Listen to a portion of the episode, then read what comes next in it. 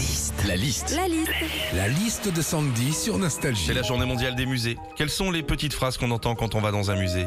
La liste de Sandy. Oh, je la voyais plus grande. Alors ça, c'est une phrase qu'on entend notamment quand on voit la Joconde pour la première fois.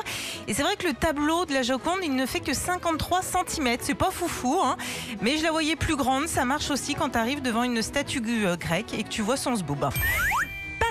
Phrases qu'on entend souvent dans les musées aussi, il y a cette phrase. Eh franchement, va aux toilettes, ils sont trop bien. Alors oui, c'est vrai que les toilettes des musées sont généralement hyper beaux, grands, clairs, décorés avec goût.